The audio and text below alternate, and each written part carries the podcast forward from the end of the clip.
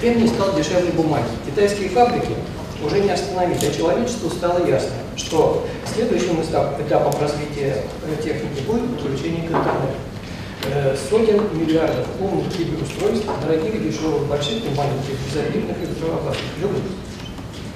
Наступила новая эпоха, эпоха интернета вещей, рынок которого к 2020 году составит 7-10 триллионов долларов. И это даже не, на, не на, надутый газом бюджет России, а треть бюджета США или Китая. На наших глазах э, смартфон становится новым интерфейсом между человеком, его виртуальным и реальным миром. А интернет вещей будущего – это не только и не столько многократное увеличение количества устройств с IP-адресами на душу населения, сколько возможность беспроводного взаимодействия с ним тысячекратно большего количества предметов, даже не обладающих IP-адресами. Это сенсоры, электронные финансовые документы, упаковка, маркировка, средства сертификации товарного рынка, контрафакт, почтовое отправление, производственные конвейеры и даже дома.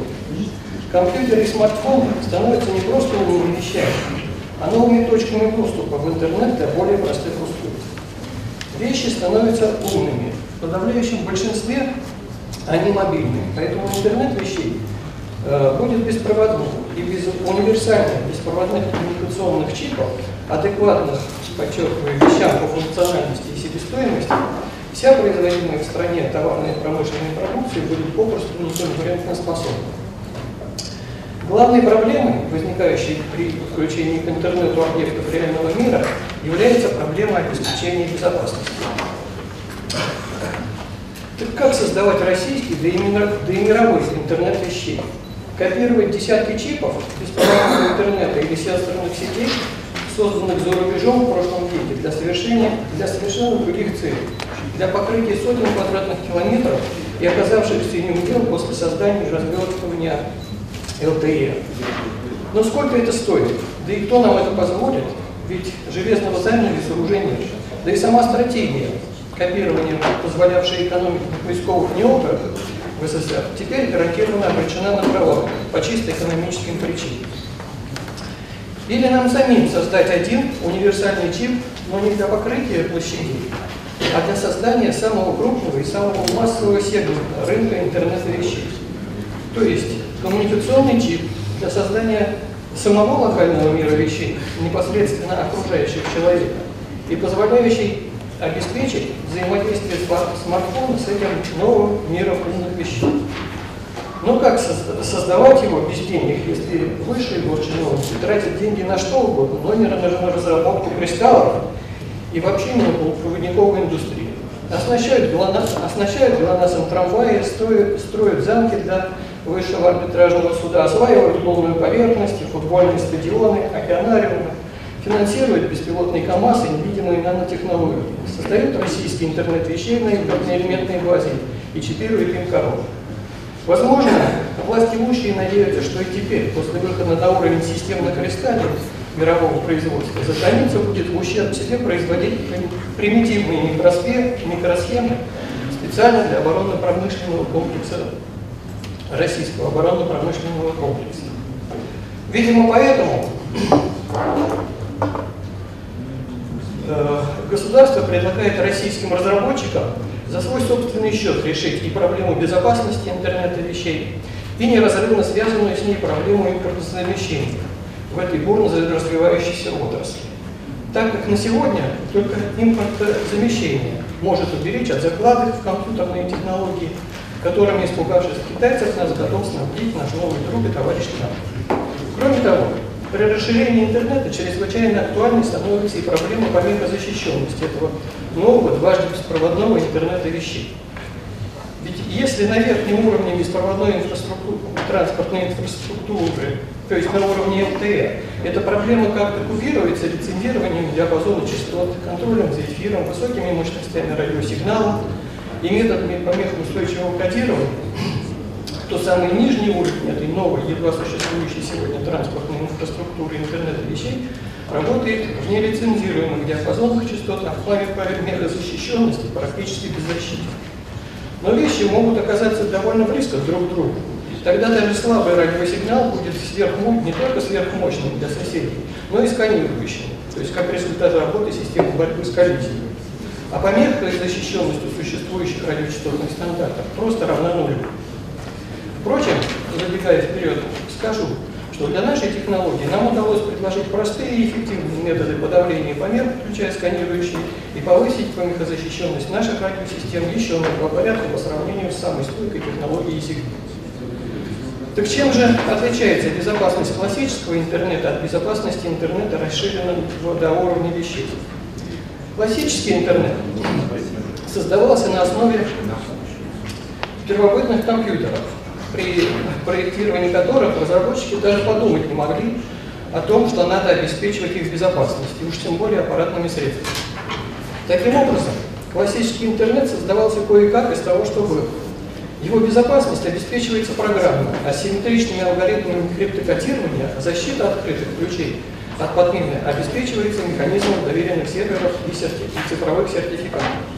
Последствия печальные. Теперь весь мир на пороховой бочке и, не покладая рук, круглосуточно борется с вирусами и киберпреступностью.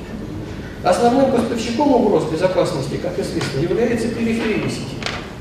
Поэтому безопасность беспроводного соединения необходимого для подключения вещей к интернету при его расширении, это важнейшие и в то же, и в то же самое время сложнейшие проблемы. Ведь кодирование по определению должно осуществляться в реальном источнике и в реальном приемнике информации. И если источниками или приемниками становятся мобильные вещи, то и всю тяжелую криптографию придется переносить в вещи. И как-то обеспечивать им доступ к доверенным серверам и сертификатам. Для подавляющего большинства простых вещей. Покороче, а то народ Да, так да. куда-то в сторону. Для подавляющего большинства... своими словами коротко пробежаться. Не-не-не. Для подавляющего- Обед, обед же чуть-чуть Чуть-чуть Для подавляющего большинства простых вещей это физически невозможно. Именно поэтому механизмы безопасности классической сети интернет за браузерами ра- работать не будут. Именно поэтому сейчас в локальной беспроводной среде используют легкую автономную криптографию, а системные тра- транзакции в этой среде вообще ничем не защищены, что существенно снижает безопасность се- сети интернет в целом. И по мере развития интернета вещей неизбежно приведет к катастрофе, тем более, что при беспроводном соединении для атак не требуется даже физического подключения к оборудованию сети. Таким образом, при использовании существующих, существующего беспроводного оборудования и увеличении количества вещей до сотен миллиардов, угрозы безопасности станут неприемлемыми. Срок жизни вещей не 5 лет, как у компьютеров, а десятки лет, и возможности ставить закладки на безопасность ни у продавцов, ни у владельцев вещей нет. Если создавать интернет вещей на основе уже существующих стандартов, то при обилии платформ, сложности архитектуры и полном отсутствии экспертизы безопасности создаваемых продуктов, этот многотриллионный колодец будет просто отравлен дилетантом. Вывод. Безопасность и все остальные за 7 минут. А у вас нет. На сайте.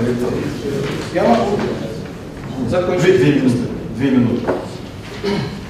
Еще одно выступление у нас. Я прошу прощения, но чуть-чуть динамичнее движемся. Вывод. Безопасность и все остальные качества, необходимые интернету вещей, должны поставляться не как смертоносные сме- стеки протоколов, а как готовый безопасный IP-блок, простой и понятный массовому разработчику. Что, собственно говоря, мы и предлагаем сделать, выпустив по IP-блоку универсального крипторадиопроцессора, легко интегрируемый в систему кристалле. При этом в беспроводном соединении мы предлагаем перенести процедуру криптокодирования с информацией на структуру радиосигнала, то есть превратить сам радиоэфир в криптосистему реального времени, что обеспечит ее принципиальную недоступность для кибератак. Это позволит сохранить все существующие механизмы безопасности сети, что называется до браузера, то есть сохранить все механизмы, обеспечивающие безопасное взаимодействие прикладных процессов, происходящих в компьютерах и смартфонах, с сайтами, серверами и облаками одновременно обеспечив простоту, прозрачность, а главное высочайший уровень безопасности информационного взаимодействия этих процессов с вещами, а вещей между собой. Для осуществления криптокодирования структуры радиосигналов предлагается разработанная нами и запатентованная российская контроль ультравайдбендеров технология, использующая радиочастотный спектр на вторичной основе и основанная на корреляционной обработке сложного широкополосного радиосигнала. В свою очередь, коррекционная обработка радиосигнала я прошу прощения, у нас еще один доклад. Обед стынет. если можно такую завершающую так сказать, вот фразу и Пожалуйста. буквально один вопрос из аудитории, не Нет, более вопросов того. уже даже не Прошу надо. прощения. Значит, завершающая фраза. Наш крипторадиопроцессор может сыграть такую же ключевую роль в создании мировой индустрии интернета вещей, какую Супер GT1 сыграл в создании радио, а микропроцессор в создании компьютерной индустрии. Но России это позволит кардинально решить проблему импортозамещения в самом крупном и самом массовом сегменте, сегменте электроники ближайшего будущего.